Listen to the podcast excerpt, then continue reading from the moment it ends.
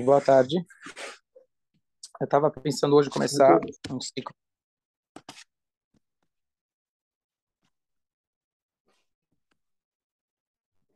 de Tanakh.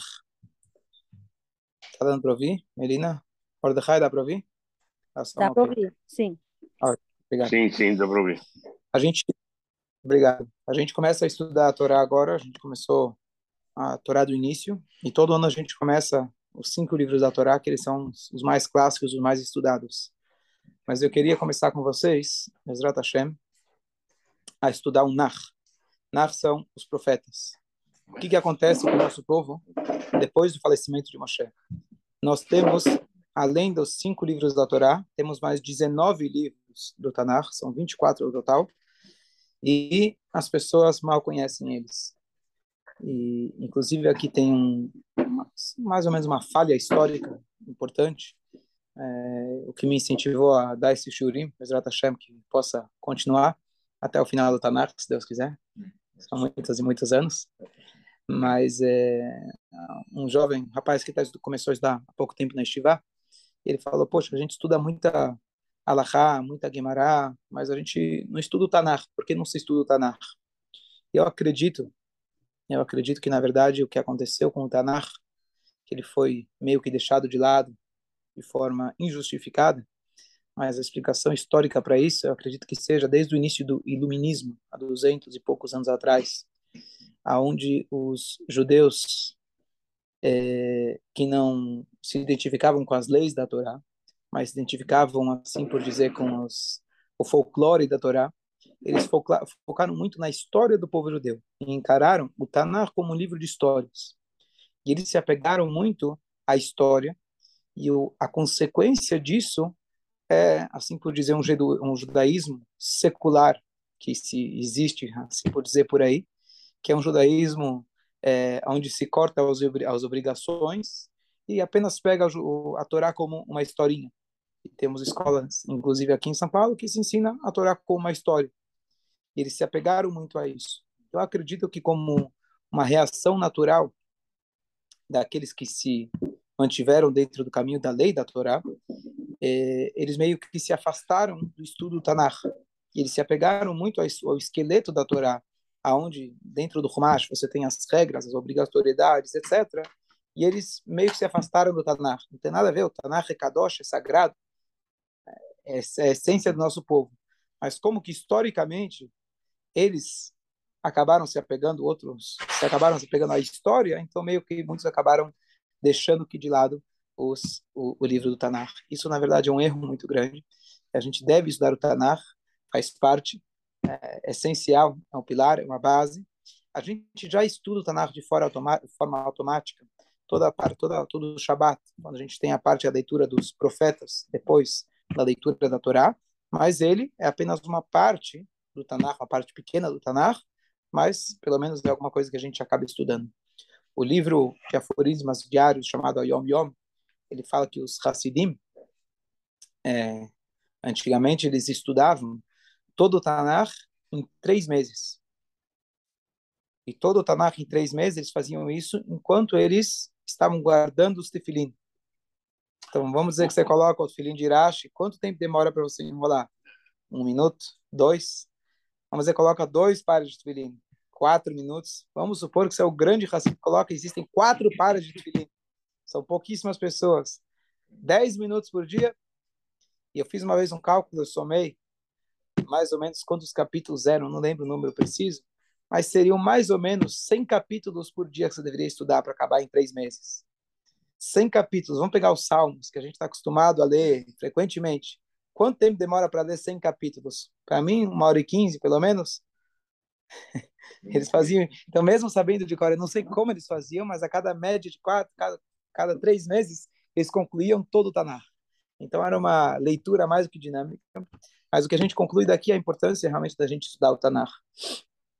E o mais importante de tudo, que é o que eu pretendo fazer, Bezrat Hashem, ao longo desse Shurim, que a Hashem permita que a gente possa continuar, é realmente encarar justamente a história, não como uma história, sim como a história da nossa vida que isso é a Torá viva.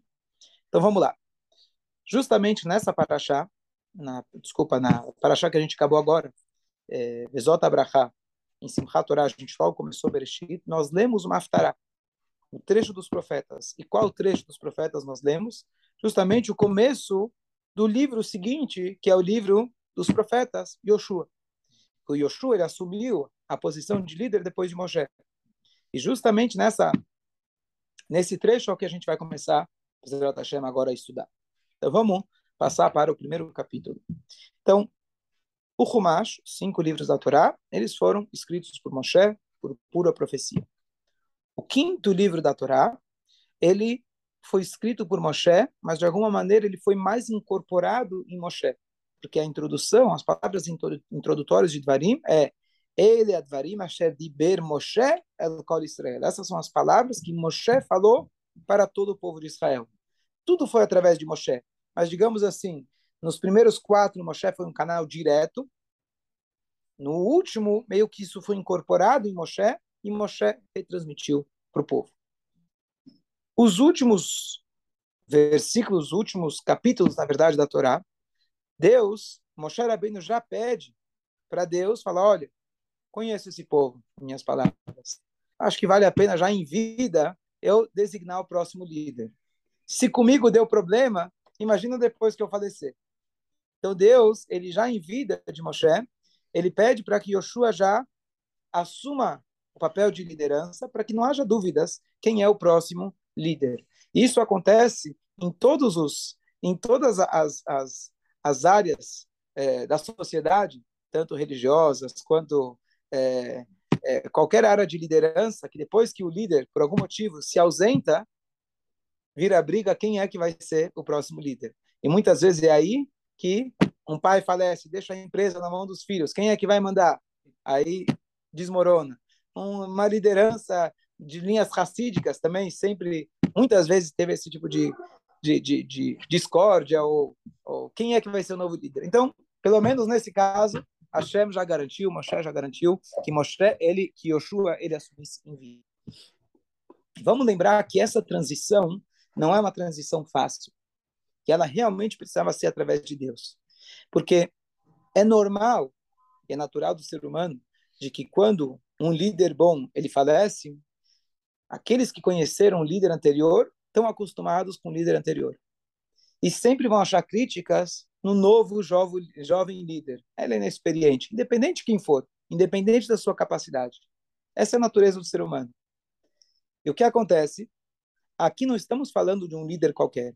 Estamos falando do líder que gerou a nação. Ele transformou um grupo de escravos, uma família de escravos, numa nação. E não numa qualquer nação, e sim num povo escolhido. Então, apesar de todas as brigas que eles tinham com Moshe, o apego que eles tinham a Moshe era muito grande. Eles não queriam, tem várias passagens que demonstram que o povo não queria que Moshe não falecesse. Eles não, não queriam deixar, entre aspas, aquele homem que tirou a gente do Egito. Como é possível? Então, apesar das discussões, era brigas de amor, digamos assim. Então, você pode imaginar a crise que, que poderia acontecer, o que de fato aconteceu, quando saiu, se ausentou o líder que a própria Torá descreve que ele foi o maior e será o maior de todos os profetas. Ele mesmo recebeu a Torá. E de repente aparece um jovem rabino, Yoshua, com a melhor das intenções, com a maior da sabedoria que ele tivesse ou profecia. O próprio Deus atesta que não tem ninguém, nunca vai ter ninguém como Moshe Rabbeinu. A ponto que a, a analogia feita é que Moshe é comparado ao sol e Yoshua é comparado à lua. A diferença do Sol e a Lua não é apenas uma diferença em quantidade de luz.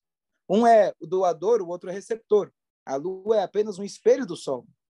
Então imagina você está vindo de uma geração de um Sol e de repente você passa para a Lua. Como que vai ser esse apego?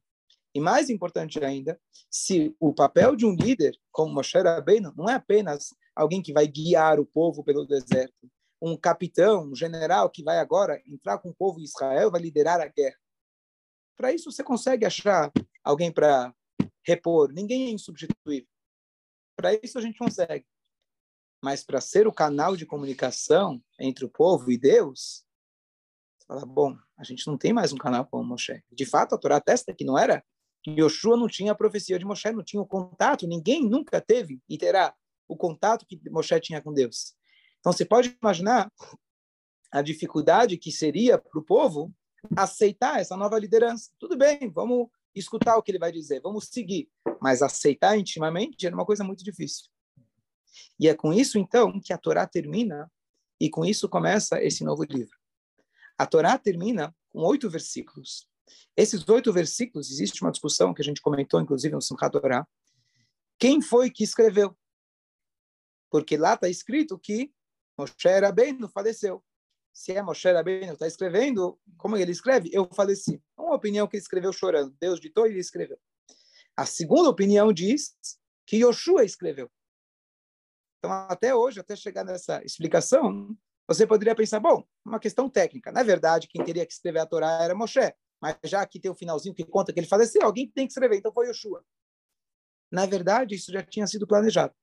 Conforme a, a opinião que diz que ambas opiniões são válidas, que foi Yoshua que escreveu, é que Deus quis anexar Yoshua na própria Torá.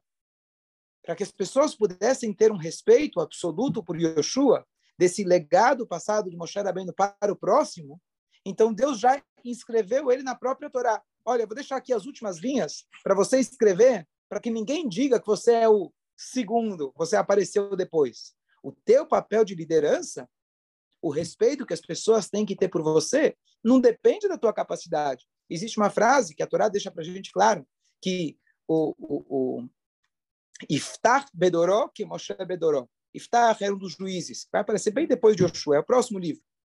Iftach era um dos juízes. Iftach na sua geração é igual a Moshe na sua geração.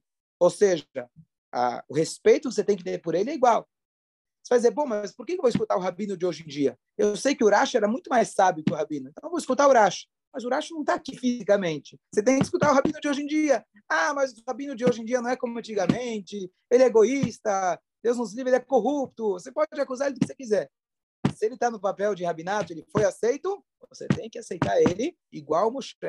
Então, existem dois lados. A grandeza dele, e Deus atesta que a grandeza de Moshe, de Yoshua não é igual de Moshe. Mas isso não importa para você. Cada um tem o líder que merece. Cada geração tem o líder que merece. Yoshua não é igual a Moshe, mas você também não é igual àquela geração que comeu o pão do céu por 40 anos. Você também não foi da geração que atravessou o mar e viu Deus descendo no Monte Sinai. Então, você tem o líder que você merece. Então, o nível de, é, de, de, de respeito que você tem que ter por ele é absoluto igual. E é isso, então, que a Torá deixa, entre aspas, os últimos, os últimos oito versículos para Moshe, para Yoshua escrever, fazendo já um nexo com a próxima geração. E se a gente começar esse livro, que é o nosso intuito de hoje, o primeiro versículo, o que, que ele diz?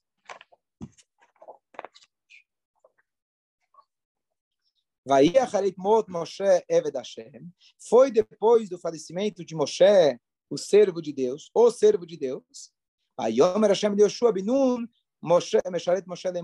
E agora Deus aparece para Yoshua e fala para ele.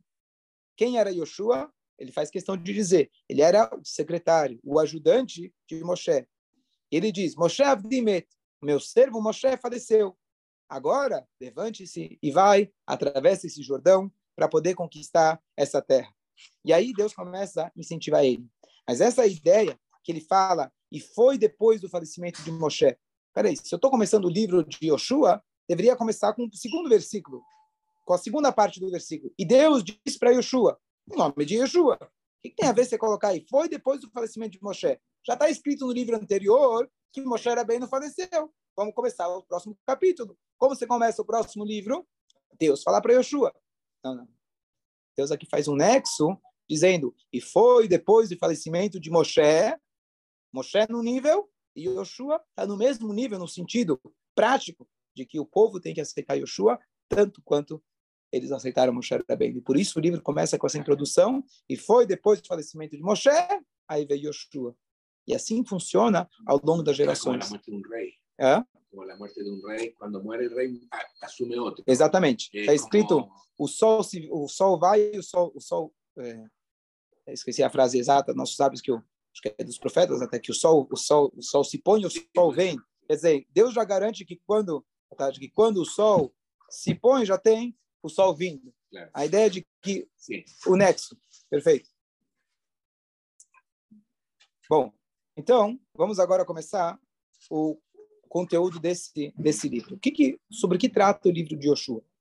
O livro de Yoshua vai tratar, ele, na verdade, interessante, essa paraxá que a gente começou agora é Bereshit.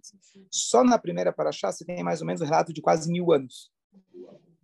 Numa paraxá.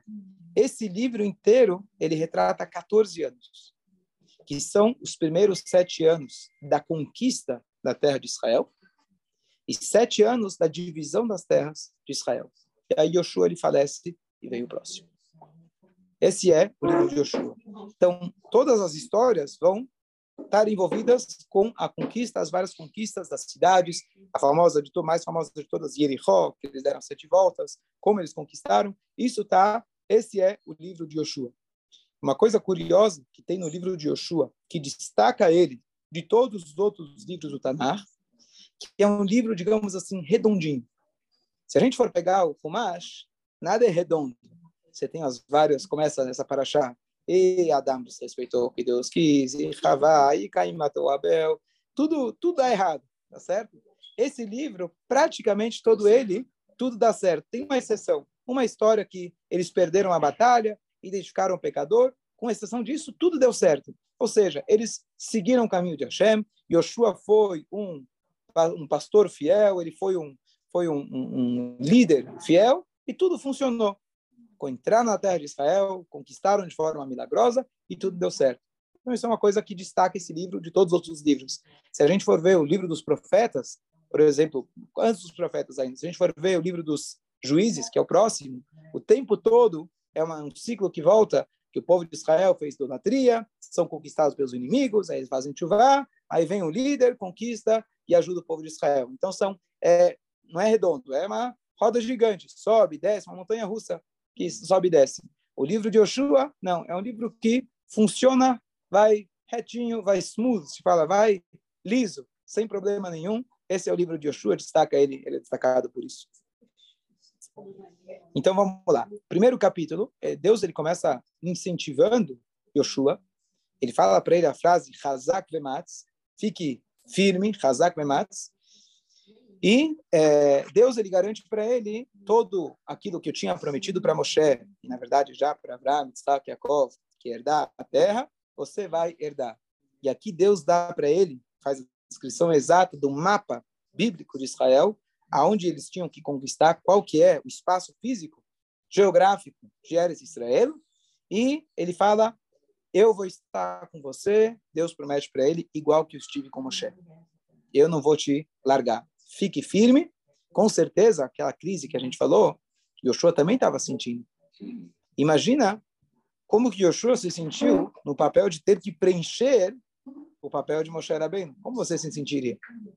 Ele reconhecendo quem era Moshe, de repente agora eu preciso preencher o papel de Moshe Rabbeinu? E aqui lembro uma, uma frase bonita sobre liderança, uma história bonita sobre liderança, de que tinha quando a pessoa vai para aprender, você precisa fazer o curso para fazer shritá, ah, bater o animal. Isso é uma das coisas de maiores responsabilidades dentro das várias funções rabínicas que existem. Porque se você julga alguém errado, todo mundo vai ficar sabendo. Depois podem recorrer, podem te acusar, podem falar. Então, mas agora quando você mata um boi, ninguém vai saber como você fez. Já tem muito, muito temor a Deus. Então, o homem estava recebendo a smichá, estava recebendo o, a autorização do, do rabino chefe para poder ser para poder ser shochet.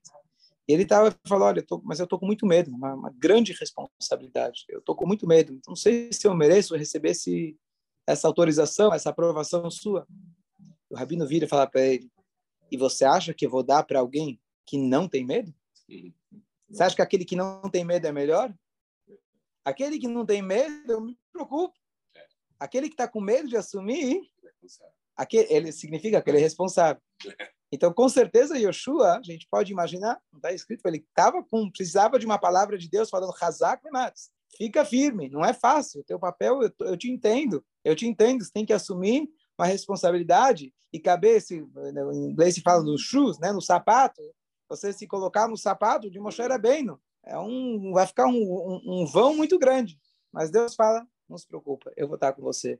Assume a Shritá, vai fazer o que você tem que fazer e Deus vai te ajudar. Faz parte. Que bom que você está com medo. Que bom que você está com receio, porque realmente não é fácil. Mas com a ajuda de Hashem você vai conseguir. Então Hashem, ele garante isso para ele. Com uma condição. Você vai ter que ser fiel às leis da Torá. Se você ficar fiel às leis da Torá, você vai ter Hashem ao seu lado o tempo todo. Não se desvie da Torá, não se desvie nem para a direita, nem para a esquerda, para que você possa realmente seguir o caminho correto. E para isso, você vai precisar não só seguir a Torá, mas constantemente estar revisando a Torá, estudando a Torá. E aqui vem uma frase que ela aparece muito para a gente, que é Veigita Você vai se dedicar para ela dia e noite, que essa é a nossa obrigação do estudo da Torá. Não é de vez em quando estudar a Torá. A nossa obrigação de estudar a Torá é o tempo todo. Você está isento, você está isento quando você precisa trabalhar. Você está isento quando você está dormindo. Mas todo o resto do tempo, se você tem tempo livre, é a nossa obrigação de se obrigar, de se ocupar com a Torá dia e noite. E assim, é só se você se aferrar à Torá que você vai poder cumpri-la no dia a dia. E aí você vai ter sucesso. Então, só isso, a gente já tirar a lição, várias lições que a gente pode tirar dessa primeira introdução para nós. Primeira, primeira coisa em relação à nossa é, aceitação de liderança. Quando você tem um mestre, você sabe que esse é um mestre, ele foi colocado pela comunidade, etc. Ele é um rabino. Então você tem que saber que no final você pode discutir, você pode, você tem às vezes abertura para discutir um assunto teu particular, etc. Mas depois que o rabino ele faz para você optar, depois que ele faz para você é isso, você tem que saber aceitar. Ah, mas espera aí, ele não é o grão rabino, ele não tem profecia. Essa é a posição que Hashem ele dá para Yoshua. Yoshua está longe de Moshe, mas Yoshua ele está ao lado de Hashem e Hashem está guiando ele. Então isso é um ponto número um. Por isso que a avó diz para a gente, Hará, faça para você um rabino. Um amigo você compra, você adquire. Você não, você não compra um rabino. Se, você, se o rabino é comprável, não é, teu, não é, não é, um, não é um bom rabino. Um rabino você faz para você. Fazer para você significa que você tem que alguém que vai se, se colocar e ele vai se impor. Esse rabino vai se impor. Então a ideia é que você realmente possa seguir. Número dois, essa ideia de que Hashem ele fala, se você estudar a Torá, você vai seguir a Torá, Deus fala, você vai ter sucesso. Isso não é um segredo que Deus deu apenas para Yoshua. Esse é o segredo básico da nossa vida. Se você estudar a Torá, cumprir a Torá, está garantido para você sucesso em todas as áreas. Se você está com Deus, se você está estudando a Torá de Hashem, você vai sempre, sempre ter a sabedoria de fazer as escolhas corretas. E aí os seus caminhos vão ter sucesso. Você quer ser uma pessoa de sucesso? Estude sempre a Torá, você vai ter a visão correta das coisas, e assim você sempre vai ter sucesso. E ter sucesso não significa que sempre você vai ter, ser o cara que vai se sair bem dos negócios, sempre vai ser o cara que vai ter sorte. Ter sucesso é como Yosef, mesmo na prisão, ele tinha sucesso. Mesmo escravo, ele tinha sucesso, porque ele tinha a visão correta das coisas. Mesmo quando ele foi tentado pela esposa do Potifar, e ele estava sofrendo, etc., pressão, ele tinha sucesso, por quê? Porque ele estava com a visão correta, e mesmo dentro da amargura, da dificuldade, ele sabia que ele estava numa shlifut, numa missão de Hashem. Isso significa ter sucesso. Essa é a vontade. É? Essa é a vontade de Hashem. E mais, um, mais uma, uma crise provável que estava acontecendo no povo.